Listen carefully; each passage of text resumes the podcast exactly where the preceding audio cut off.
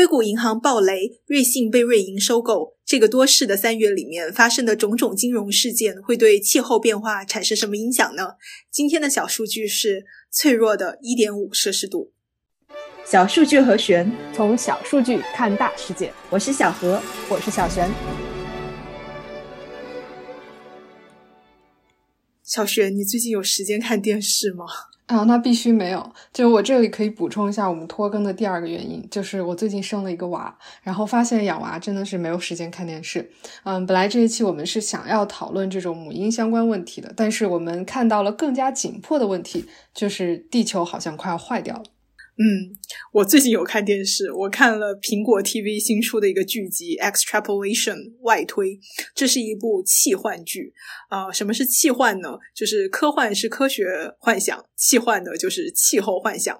这个电视剧发生的时间是二零三七年，也就是十四年以后吧，讲的就是我们没能实现巴黎协议的气候目标以后，炼狱般的世界。嗯，也不知道是科幻还是现实啊。上一周，政府间气候变化专门委员会 （IPCC） 这个最权威的气候研究小组发布了他们的第六次评估综合报告。这个报告的研究周期从2018年开始，然后不幸的是，在这个周期里边，地球的排放就像以前的五个周期一样继续增长。联合国秘书长蹭了一下奥斯卡的热度，精准总结了这份报告的结论。就是 everything everywhere all at once。是的，瞬息全宇宙的速度才能救地球了。报告表示，过去几年有进步，但是不够。巴黎协定设立的两度以下的目标摇摇欲坠。一旦升温超过一点五摄氏度，基本上可以说是一去不复返了。濒临灭绝的物种没了，千年的冰川也化掉了，人类健康隐患也已经形成。这就是今天的小数据了，脆弱的一点五摄氏度。小何，你听了这个报告的结果有什么看法？嗯，我立马想到了。人工智能 AI 这个主题的电影，我们小的时候就有了。呃，从很早人们就开始畅想未来的 AI 世界会是什么样子的。而且我们周围身边也有从事 AI 研发的人，中间呢也不乏有像 AlphaGo 这样的明显的进程。但是直到去年底的 Chat GPT 的发布，所有人才如梦初醒般的感叹：原来这个东西它真的来了。然后开始担心自己会不会被人工智能取代等等。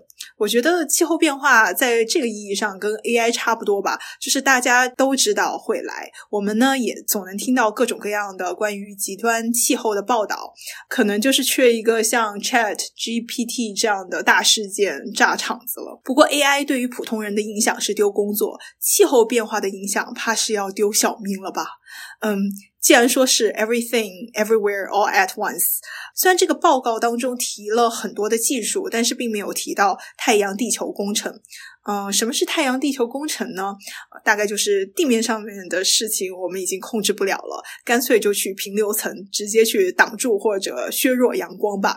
啊，今年年初，一九八八年向美国国会提出气候变化风险的 NASA 著名科学家就联合了其他六十多名科学家提出了公共倡议表示要加强对太阳地球工程这个领域的研发。报告出来的这个时间段也是多事之春，比如拜登政府激烈挣扎许久以后，上周最终还是批准了阿拉斯加挖石油。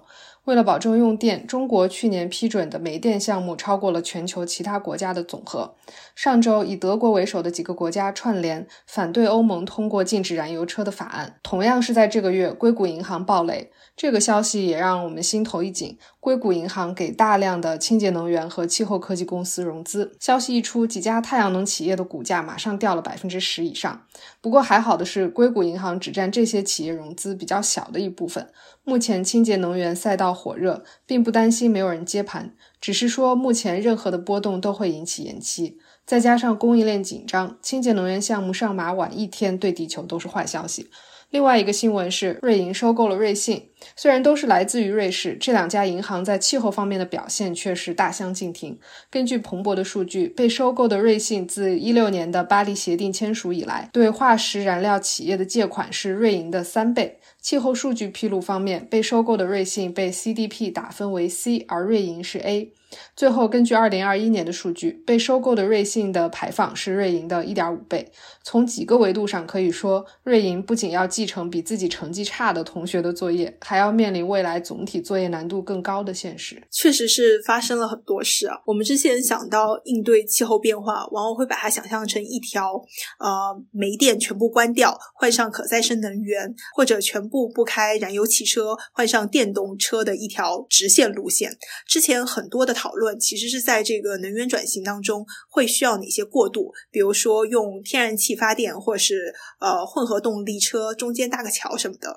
然而，俄乌战战争这样的黑天鹅事件让整个局势变得不明朗起来，似乎呢也改变了能源转型的定义。在短期间，仿佛有一种既要又要的样子。这是什么意思呢？化石燃料企业在去年取得了历史性的利润，现在他们既要加码清洁技术的投资，又要大力的扩大油气开采。就连之前因为时局混乱，没什么公司敢碰的北非地区，今年都陆续传出了新的开采项目。电力市场方面呢，去年狂飙高的能源价格、供给不足和极端天气引发的停电限电，使得今年的电力市场显得非常的谨慎。便宜、清洁还可靠，这当然是未来的长期目标。但是短期内全部都要实现的话，势必要顾此失彼。嗯，在去年的一期节目里边，我们聊了 ESG 这个话题，介绍了什么是 ESG，还有它的一些方法论。今年初，哥伦比亚大学能源智库的新分析表明，ESG 这个东西并没有起到驱逐劣币的作用。化石燃料企业的融资成本并没有因为他们的 ESG 评分低而变高。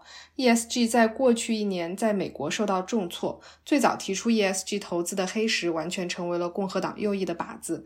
比如德州直接和黑石杠上，表示黑石要搞 ESG，要降低化石燃料的投资，他们就立法不准所在州的政府和相关机构与黑石合作。二零二零年，黑石传统的开年对所有投资者的信中写到：“黑石不不愿意被动的做低碳转型的旁观者。我们相信，作为社会的一份子，我们对这次转型负有巨大的责任。从此开启了引领 ESG 投资的风潮。这个月初，黑石的 CEO 在新年的啊开年信当中，罕见的对 ESG 只字未提，与过去几年的风向完全不同。一直到第十八段，他才提起了能源转型这几个字。这一次，黑石表示，他们只是投资选择的搬运工，依然会提供气候风险方面的分析。但是大家想买啥是自己的选择啊，他们也不会要求自己投资的企业为气候变化去做什么努力。嗯，是一种资本被政治全面压制的即视感吧。能源资讯公司 Wood Mackenzie 就表示，ESG 的顶点已过，呃，peak ESG 是在过去的二零二一年。怎么讲呢？我宁愿。相信这是这几年的一波顶点过了，但不意味着 ESG 就此没落吧？汇丰银行最新的 ESG 投资人调查中就表明，大家承认现在遇到的困难，但是超过百分之六十的投资者还是相信 ESG 在二零三零年以后会成为主流的投资。嗯，最后分享一点稍微好一些的消息吧。啊，美国几个地方政府陆续状告。油气公司对当地的气候变化的影响和经济损失，油气公司呢想把这些诉讼转移到联邦法庭，而地方政府呢想把诉讼留在州法庭，因为州法庭有更强的消费者保护法。目前呢已有六个不同的类型的案件被联邦巡回上诉法庭判决由州法庭来执行。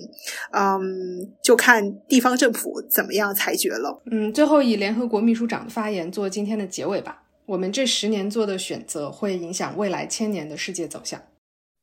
这就是今天的节目啦，小数据和弦每周四更新，不定期惊喜加更，欢迎留言告诉我们你想听的数据。See you。